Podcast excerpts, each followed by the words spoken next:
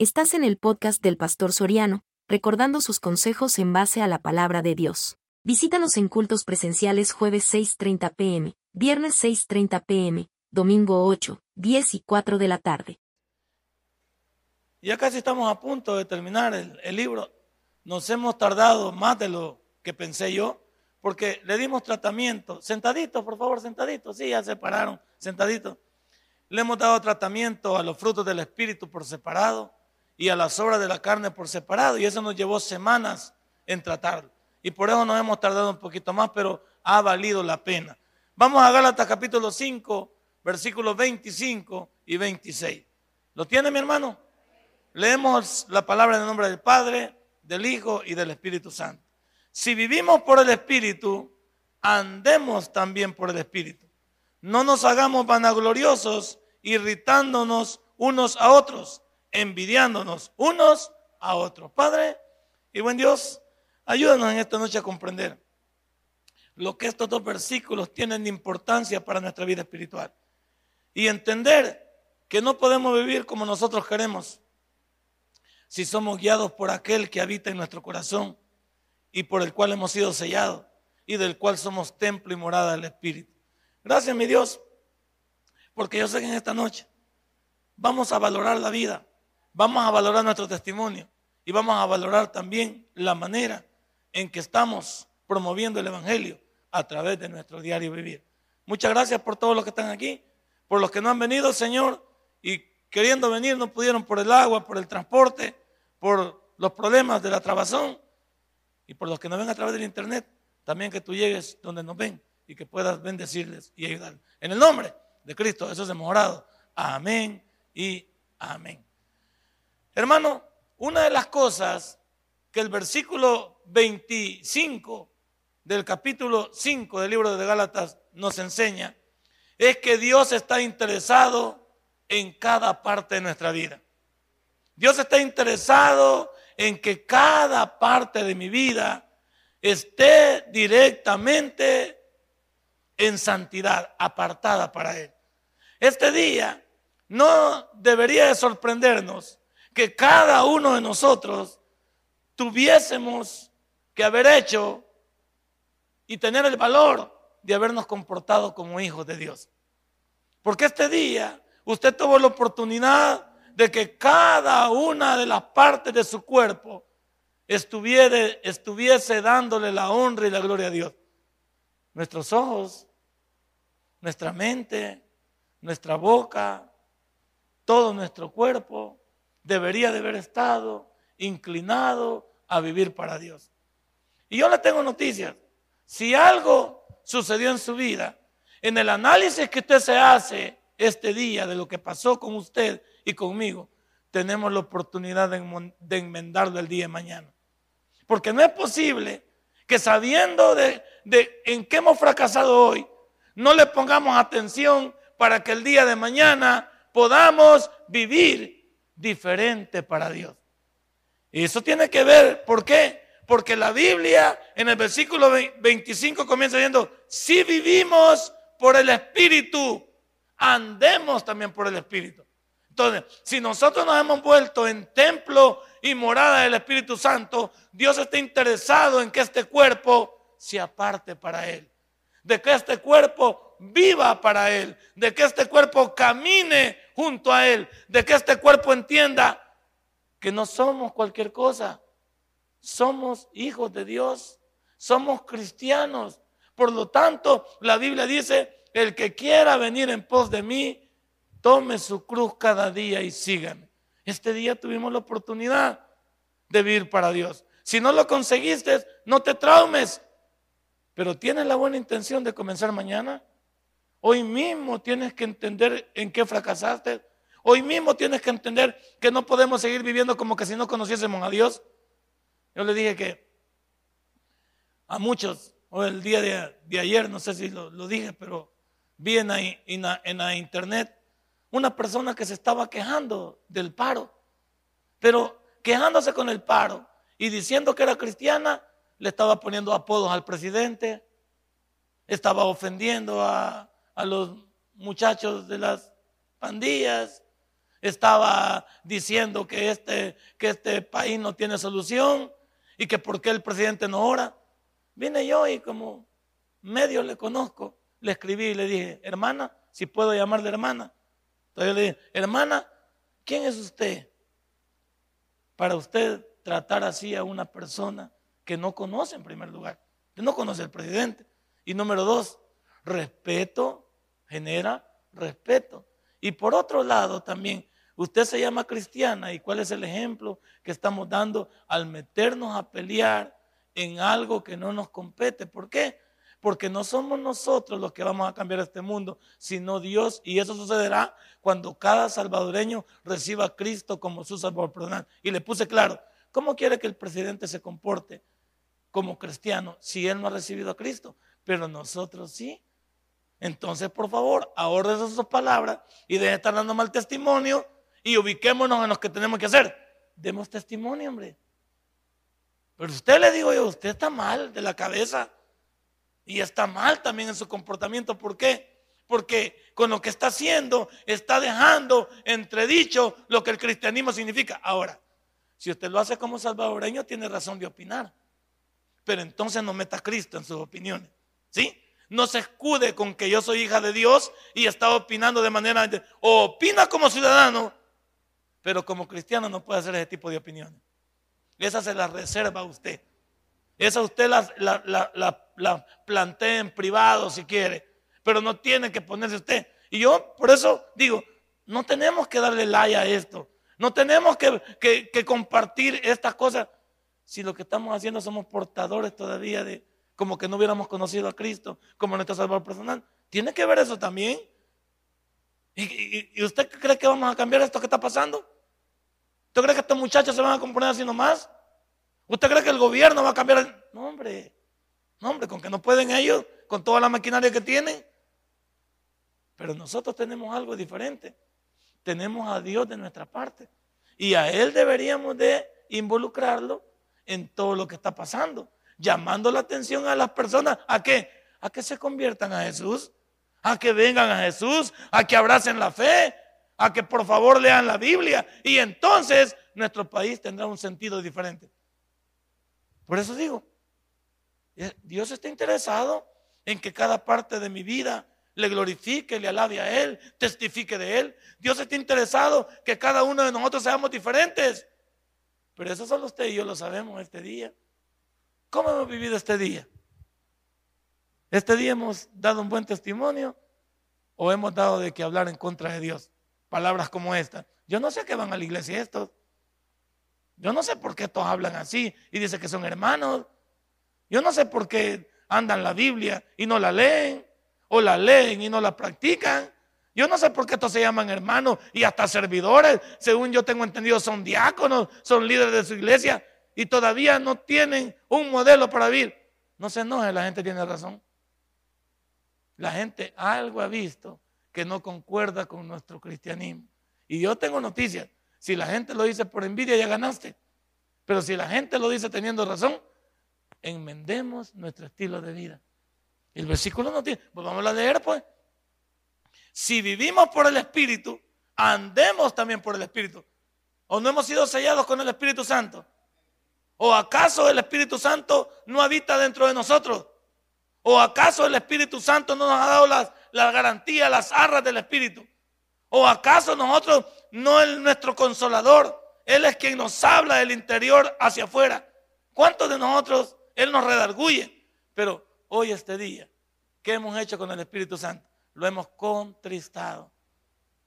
Este día lo hemos contristado. ¿Y qué es contristar al Espíritu Santo? Es decirle, no te necesito. Esa es la palabra contristar en el, en el idioma nuestro. Significa no te necesito. No quiero que me digas nada. Como cuando nosotros le podemos decir a nuestros padres, papá, ya no se mete en mi vida. Déjame vivir como yo quiero. O los que dicen, déjenme vivir mi vida. Eso ya significa, ya pagaron su precio. Como ese rótulo que aparece ahí en internet. Si tus padres te aburren con sus sermones, te aburren con todos sus consejos. Haz algo, libérate, busca trabajo, paga tu casa, compra tu carro, compra tu propia comida. Como no te gusta que te diga nada, hace tu vida. Hacer tu vida tú solo. Si, si estás harto de que la gente se mete en ti y no tiene, haz tu vida y nadie te va a decir nada. Pero ¿cuántos de nosotros sabemos que tenemos que vivir bajo la voluntad de Dios, pero no somos obedientes a Él? También, otra de las cosas que debemos entender es que cada parte de mi vida, cada parte de mi cuerpo debe rendirle cuentas a Dios diariamente. ¿Cuáles son las cuentas que le damos a Dios este día? Dios se ha sentido orgulloso de mí este día. Y no se acompleje, ya le dije que los versículos fatalistas y los versículos sacados de contexto y que tienen pretexto no ayudan a un cristiano. No se ande desvirtuando con que no hay justo ni a un uno, que, que no hay perfecto. Déjese ande dando garabato. Si hemos visto la vida de José, se puede ser fiel. Si hemos visto la vida de Daniel, se puede ser fiel. Si hemos visto la vida de, de quién más, de Moisés, se puede ser fiel. Si hemos visto la vida de Enoch, se puede ser fiel. La vida de Elías, la vida de Eliseo, no hombre. La vida de Job, entonces no me, no me ande agarrando personajes de la Biblia que le ayudan a, a usted a soportar su manera de vivir, que no está bajo la voluntad de Dios. Y por supuesto que esas personas se equivocaron, pero también son un ejemplo para que nosotros no lo hagamos. Volvemos a lo mismo. Si él le tuviéramos que rendir cuentas a Dios, ¿qué cuentas le daríamos? ¿Está orgulloso él de mí este día? ¿Estuvo orgulloso él? ¿O tiene algo que decirme hoy en la noche que yo le, le diga, Señor, perdóname, y él me diga, ¿cómo, ¿cómo es posible que me dejaste mal parado este día? ¿Cómo es posible que este día te comportaste como que si no me conocía? ¿Cómo es posible que este día me dejaste avergonzado? ¿Cómo es posible que este día no permitiste que yo te hablara, porque ni siquiera abriste tu Biblia. ¿Cómo es posible que este día no te comunicaste conmigo en oración y comenzaste a tomar decisiones humanas? ¿Cómo es posible que, que hiciste y deshiciste y hasta hoy en la noche vienes a reflexionar que tu vida no ha sido un modelo para que yo me sienta orgulloso de ti? Veámoslo. Si vivimos, dice ahí, ahí, si vivimos por el Espíritu, andemos también por el Espíritu.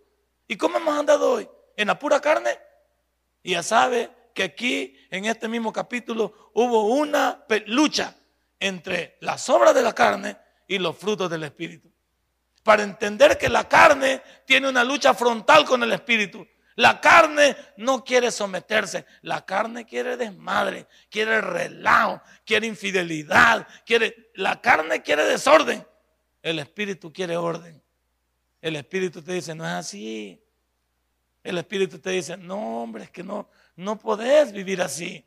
Tú, tú, si de acuerdo a lo que hemos estudiado en 2 Corintios, son nueva criatura. Las cosas viejas tenían que haber pasado y tú deberías ser una persona nueva.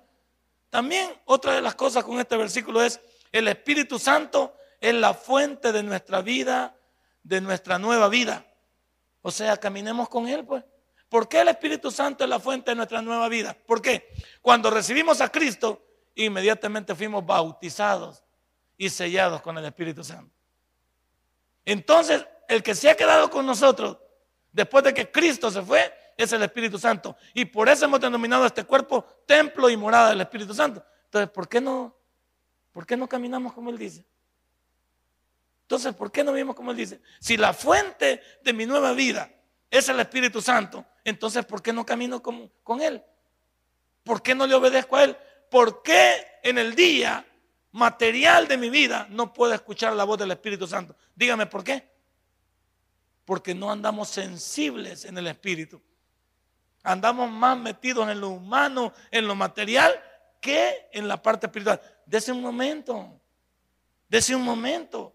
En decisiones, dese un momento en cosas a hacer desde un momento. ¿Para qué? Para ser sensible a la voz de Dios. ¿Cómo vamos a escuchar con el bullicio del mundo? Vamos a escuchar la voz del Espíritu Santo. No se puede, a menos que usted se ponga sensible.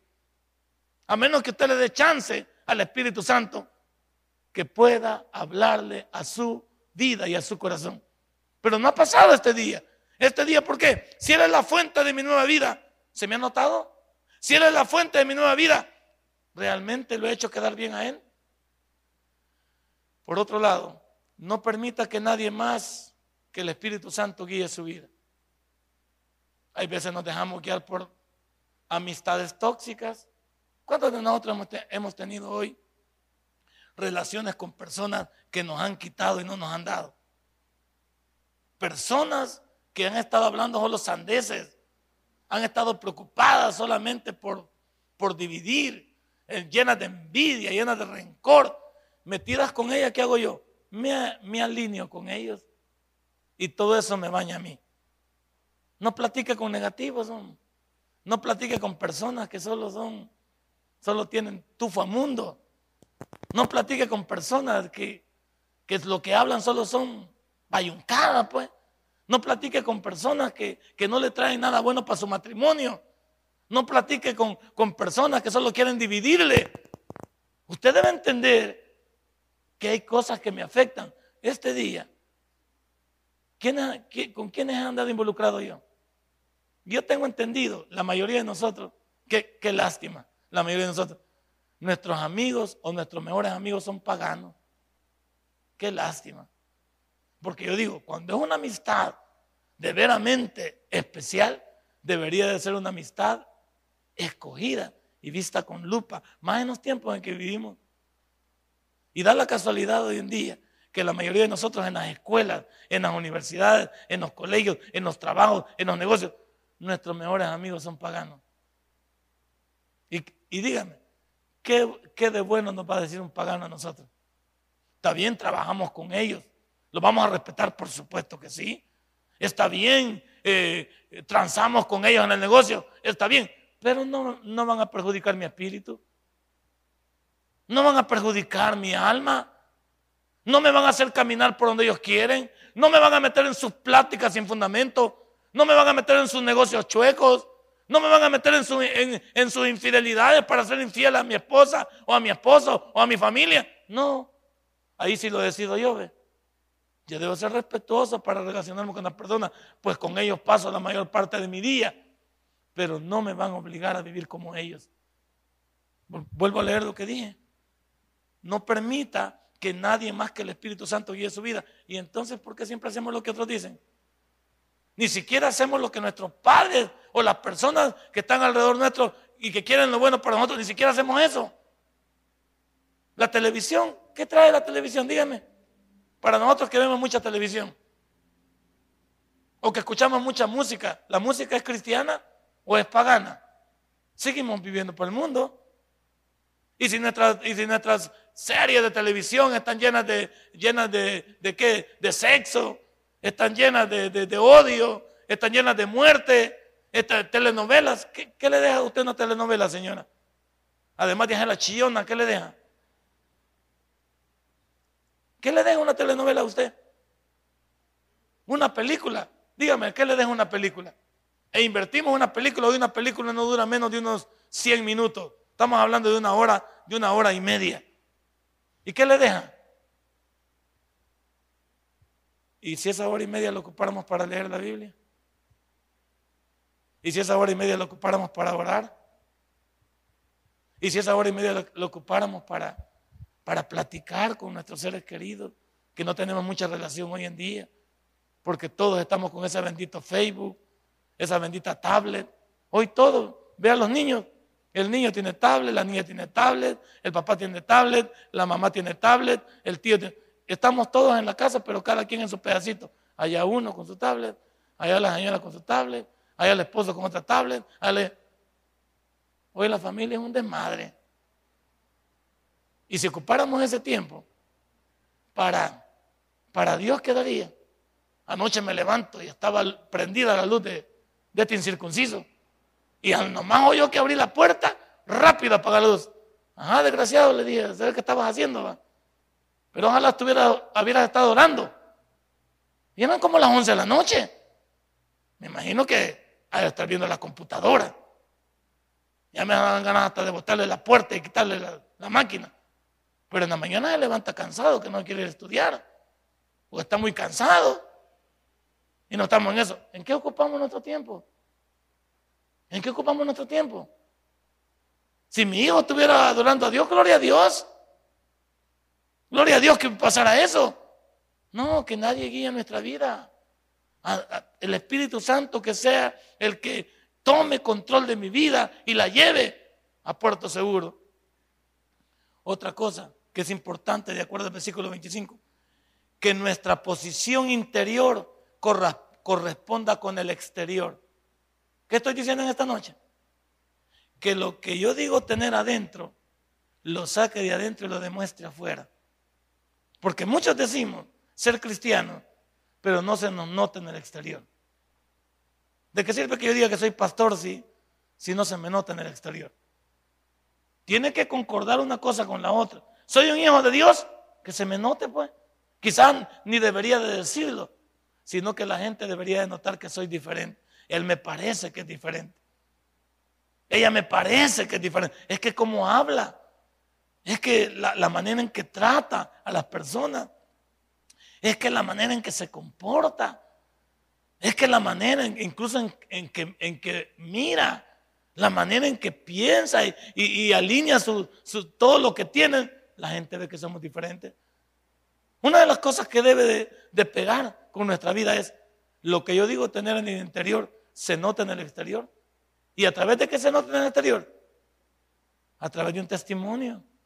No hay otra manera de notarlo. O no le hablé el domingo acerca de la, para qué tener fe si no tiene usted el respaldo de las obras.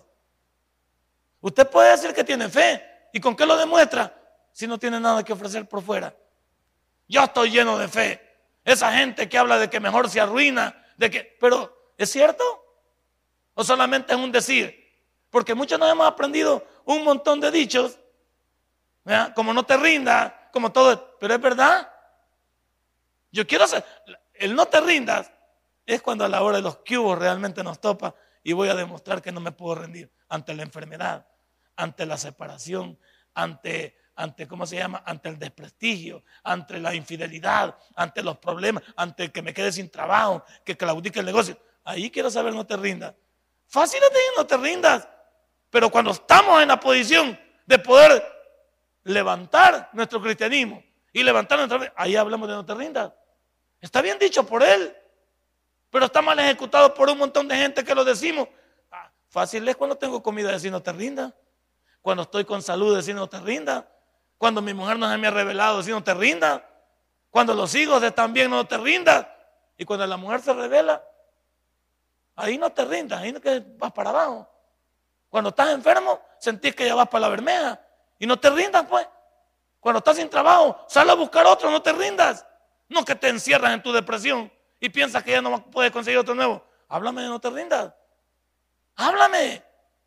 Nosotros muchas veces agarramos conceptos, los cuales también, pero esos conceptos son valederos cuando las cosas se complican en mi vida. Ahí son valederos esos conceptos. Mejor se arruina. Bueno, mejor se arruina, demostrémoslo cuando. Demostrémoslo cuando. ¿Cuándo es? Cuando las cosas también estén complicadas. Es muy fácil agarrar un eslogan y vivir de lo que otros tienen. Aquí el interior debe concordar con el exterior. No puede ser que el alma que tengo por dentro y el espíritu que tengo por dentro no se desarrolle fuera de mí en este carapacho llamado cuerpo. El alma y el espíritu deben de generar esos frutos en este carapacho llamado cuerpo para que la gente note.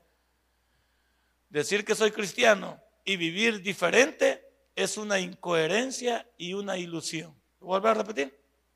Decir que soy cristiano, o sea, que vivo en Cristo, y vivo para Cristo, es una incoherencia si yo vivo de manera diferente y es una ilusión. ¿Y cuánto también somos incoherentes al, vivir diariamente en este mundo? Soy hermano, pero no se me nota incoherencia. Y también incoherencia para el que me ve. E, y es una ilusión para mí. Porque solo yo digo que soy cristiano y todos los demás dicen, no, usted no es cristiano. Usted no, no sabe ni cómo se llama. Yo vivo en una burbuja diciendo que soy hermano y la gente dice, no sos hermano. ¿Por qué? Porque tu exterior no demuestra. Tu exterior dice otra cosa. Entonces, yo digo cristiano y vivo diferente. No funciona. No funciona. Si yo soy cristiano, lo mejor es el fruto. El fruto. Por su fruto los conoceréis. Y eso ya no se dice en nuestra iglesia. Por sus frutos los conoceréis. La persona que es cristiana se nota. Y no por lo que dice, sino por lo que hace. Se nota. Yo, yo tengo un respeto por, por infinidad de personas. No. Incluso cuando hablan mal de ellas y me consta a mí, yo puedo defenderles. Y le digo, fulano de tal, no se meta con él, usted no le conoce. Y hay quienes los critican, yo no me meto porque no, no estoy seguro. Y porque sus acciones no me han, no me han dejado defenderlo. Porque lo que conozco de ellos no me, no me permiten defenderlo. Y hay gente que le conozco de a poquito y le he visto y digo, no, por, por lo que yo conozco de esa persona, no tenés razón para criticarlo.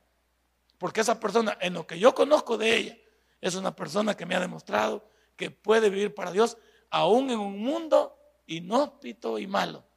Porque hay gente que vive que en situaciones involucradas en ambientes malévolos, pero hay gente que ha podido demostrar que puede ser diferente.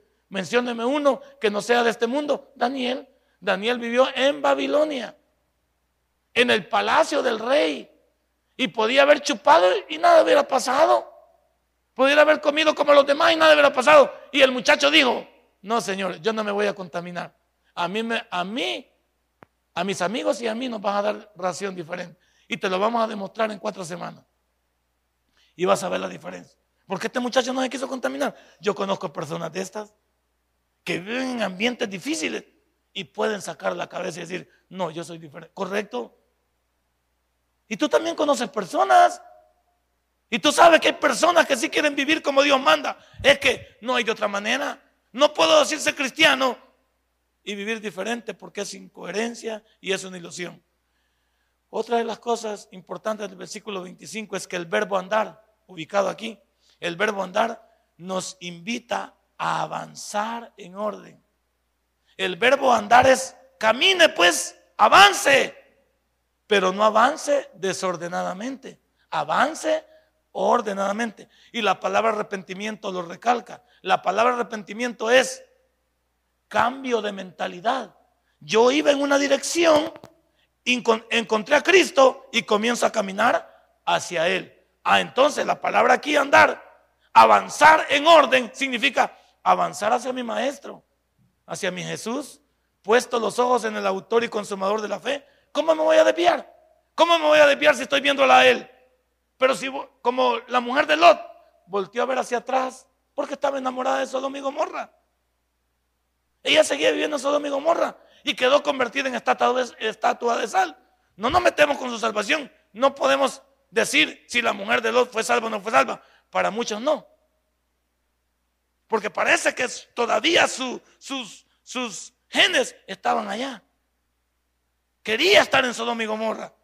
Cuando yo vengo a Cristo, yo comienzo a caminar y avanzar en orden hacia Él.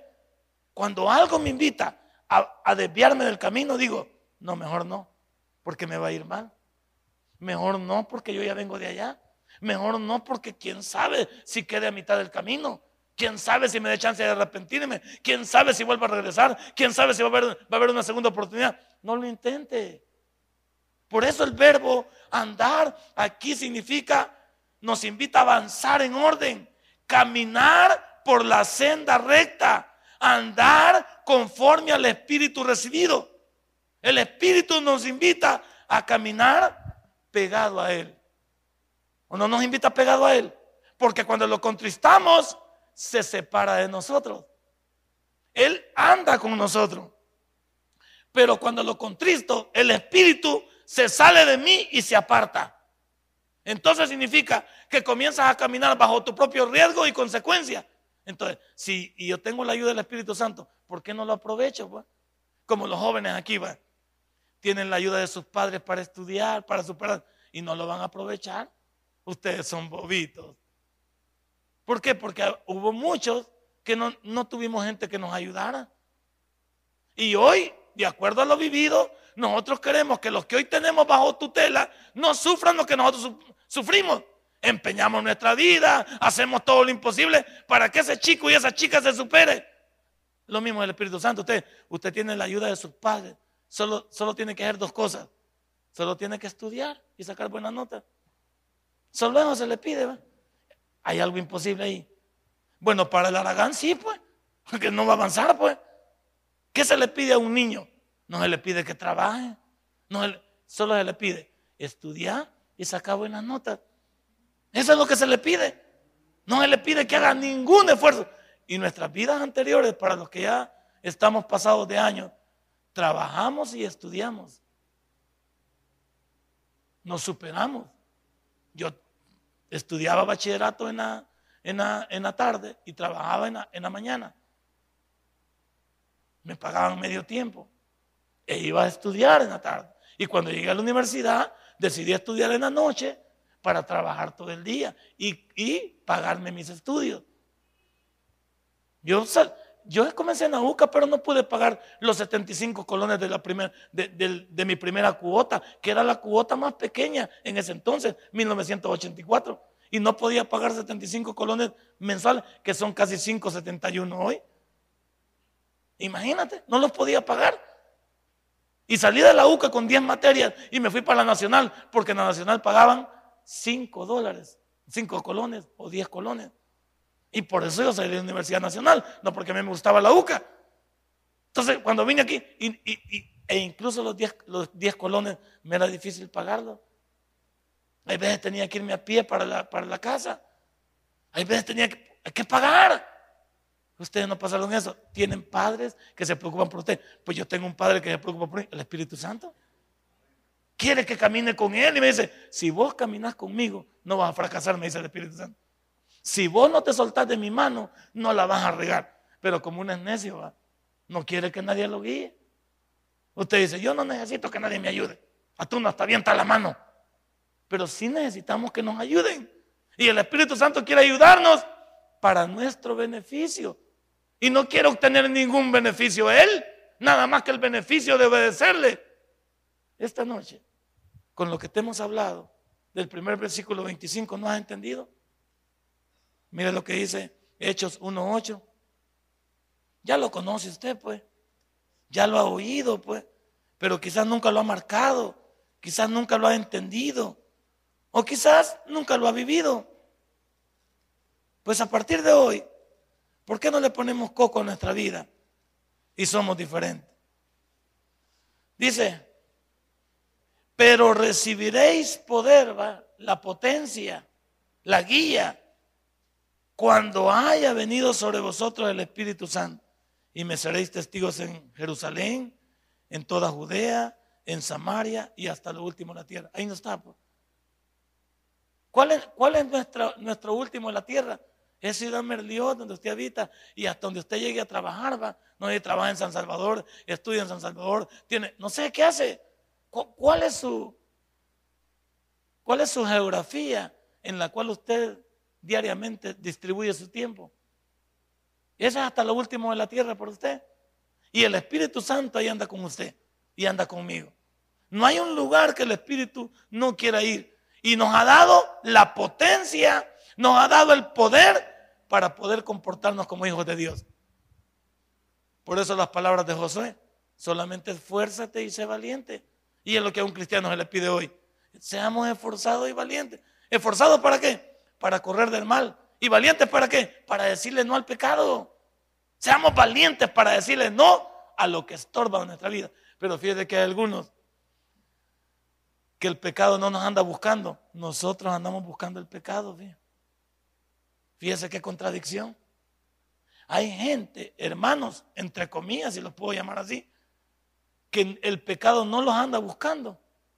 Ellos andan buscando cómo pecar. Qué lástima, ¿verdad? Porque el ser humano debería andar buscando cómo alejarse de lo que le afecta. Hay cosas que ya sabemos que nos hacen daño. ¿Por qué benditos queremos estar involucrados en ellas? Hay cosas que dividen mi familia. ¿Por qué benditos tengo que, que la familia castigarla con eso si lo puedo evitar? Ahora veamos el versículo 26. ¿Qué dice el versículo 26 de Gálatas? De Gálatas 5. Vamos otra vez allá. ¿Lo tiene? No nos hagamos vanagloriosos, irritándonos unos a otros, envidiándonos unos a otros. El cristiano, de acuerdo a este versículo, ya no se aparta de la senda de Dios buscando honores y popularidad humana. Los cristianos ya no andamos buscando la vanagloria de este mundo. Por supuesto que es bueno superarse. Yo no voy a decir nada de eso. Es bueno superarse. Pero yo digo, dejar las cosas de Dios por las cosas del mundo, eso es lo que no está bien. Y hay muchos que han caído en eso. Hay muchos que dejan a Dios para involucrarse en las cosas de este mundo, para ganar vanagloria en este mundo. Y los cristianos no podemos abandonar a aquel que murió por nosotros en la cruz del Calvario, a aquel que dio todo lo que tenía por nosotros y lo dio sin esperar nada a cambio. ¿Cuántos de nosotros? ¿Usted cree que su triunfo humano vale más que Dios? Sin Dios su triunfo no vale nada. Su trabajo sin Dios no vale nada. Su negocio sin Dios no vale nada. Quiero entender yo que lo que usted está haciendo en la vida secular también lo tiene atado bajo la voluntad de Dios. Ha puesto todo el proyecto de su vida humana, la ha puesto bajo la voluntad de Dios. A eso me refiero. Pero ¿cuántos en este mundo los negocios, el poder, el dinero, la fama, la popularidad los va a alejar de Dios? Es fácil olvidarse de Dios cuando uno llega a la cúspide y creer que no lo necesita. Siempre piensa, para que una persona haya llegado a la cúspide, ¿quién te dio esa bendita inteligencia? ¿Quién te dio esa astucia, esa sagacidad? ¿Quién te dio esa mente para que fuera diferente? ¿Quién te la dio? Y cuando llegas a la conclusión que Dios está involucrado en ella, ¿por qué bendito no se le da la honra y la gloria a Él? Si alguien triunfa, otórguele todos los beneficios a Dios. No se los lleve usted. Si alguien avanza en su vida profesional, otórguele todos esos beneficios a Dios. Involucre a Dios. Si no hubiera sido por Dios, ¿dónde estaríamos? Eso también de involucrar en política, de involucrar en política, si nosotros somos cristianos. A menos, a menos que usted se quite el hábito, pero allá cuando entra en política, que se note que usted no deja de ser cristiano. ¿Es malo ser un... Vaya, vamos a poner un ejemplo. ¿Es malo que un cristiano sea diputado? No. Puede ser un diputado siempre y cuando él sea diferente dentro de la Asamblea Legislativa. No se va a unir a todos lo mismo los demás. Él va a ser diferente. Pero ahí está el rollo. Ser diferente dentro de ese ambiente. Se puede decir sí aquí desde afuera. No, yo voy a ser diputado y voy a ser... Pues sí, desde afuera es bonito hablar. Cuando estarías allá adentro, se oigan todos los negocios, se oigan todas las cosas, se oigan todas las incoherencias. Ahí serías capaz de poderte como cristiano. ¿Es prohibido que alguien sea presidente de un país siendo cristiano? No.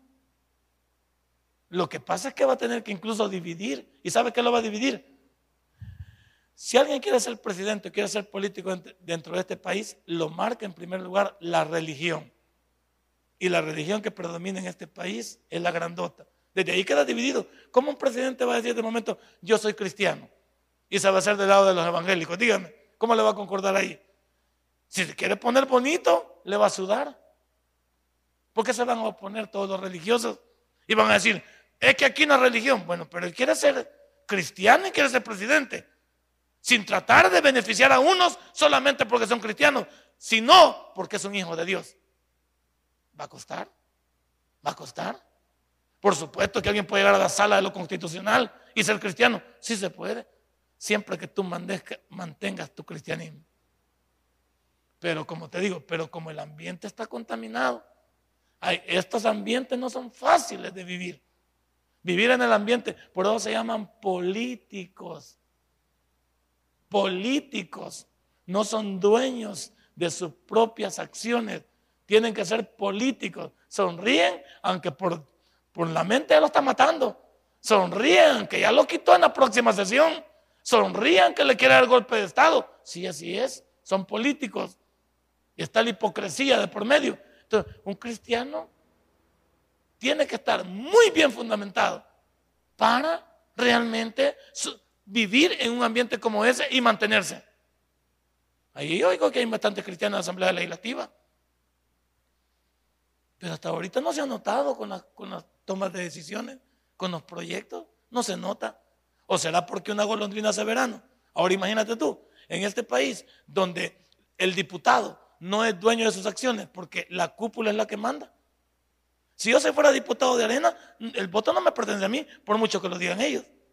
Tienen un grupo que se reúne y votan en conjunto. ¿Dónde me dejan a mí? Pues me dejan a un lado.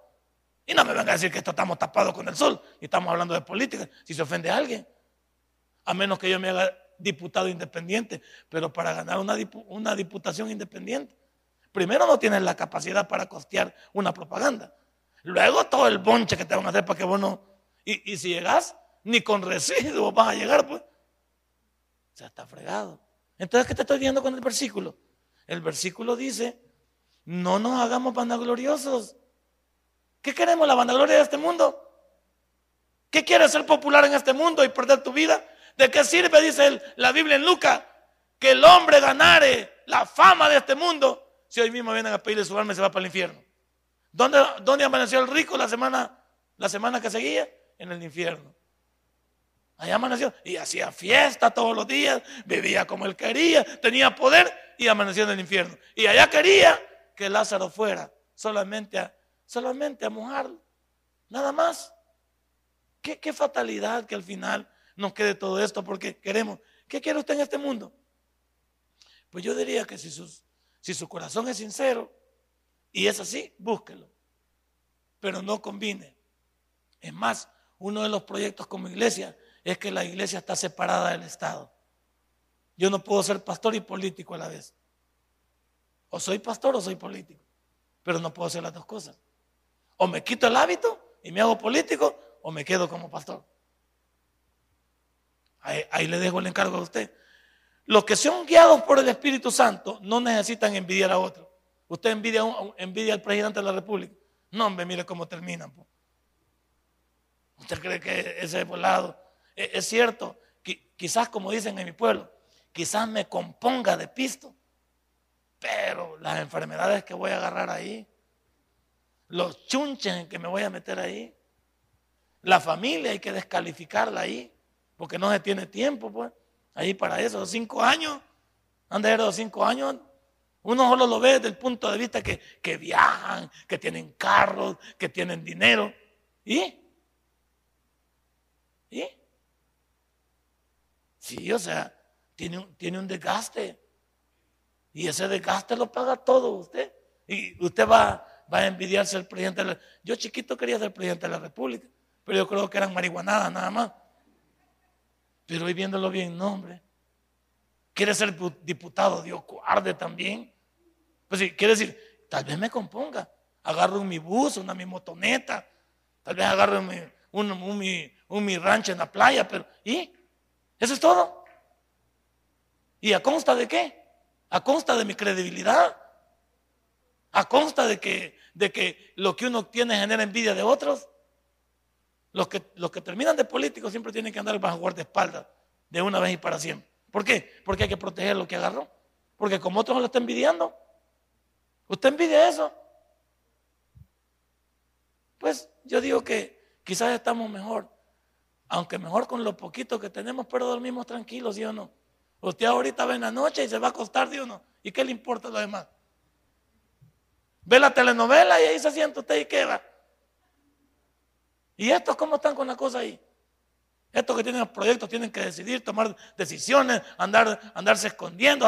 Híjole, man. ¿Esa vanagloria? ¿Eso es lo que nosotros queremos? No. Vanidosos. Viene de la palabra griega kenodoxos. Tiene que ver con alguien que se gloría en las cosas de este mundo. Tiene que ver con, gloriarse en las cosas de este mundo. ¿Por qué no, no, gloriamos en las cosas de Dios? ¿Por qué no ser importantes para Dios con un testimonio?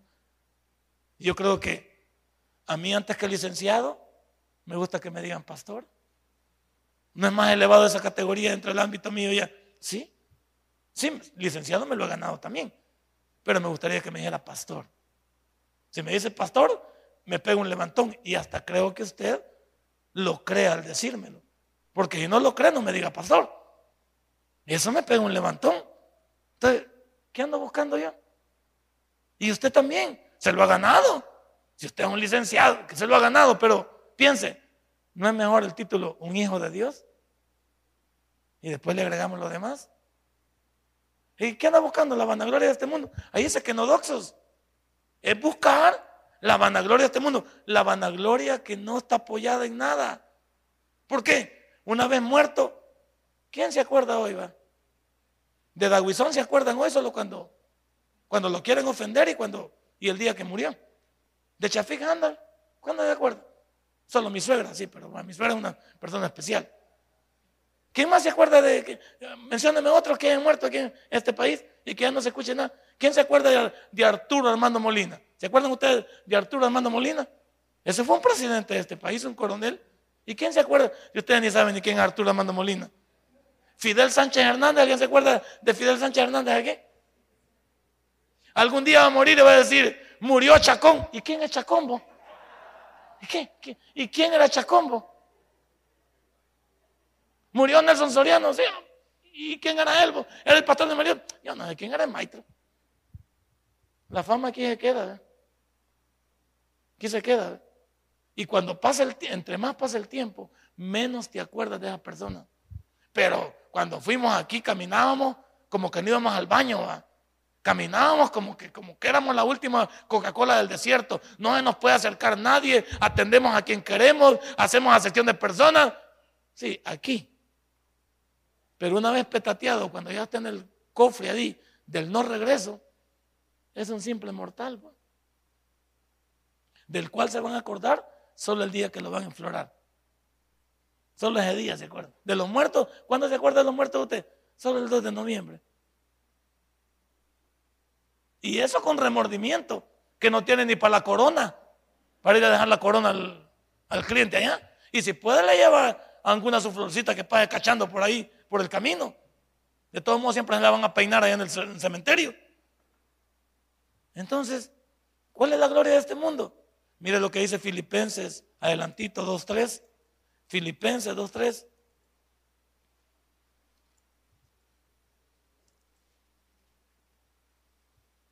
Así es que ya no se cree usted como que, como que es la última Coca-Cola del desierto, sea humilde.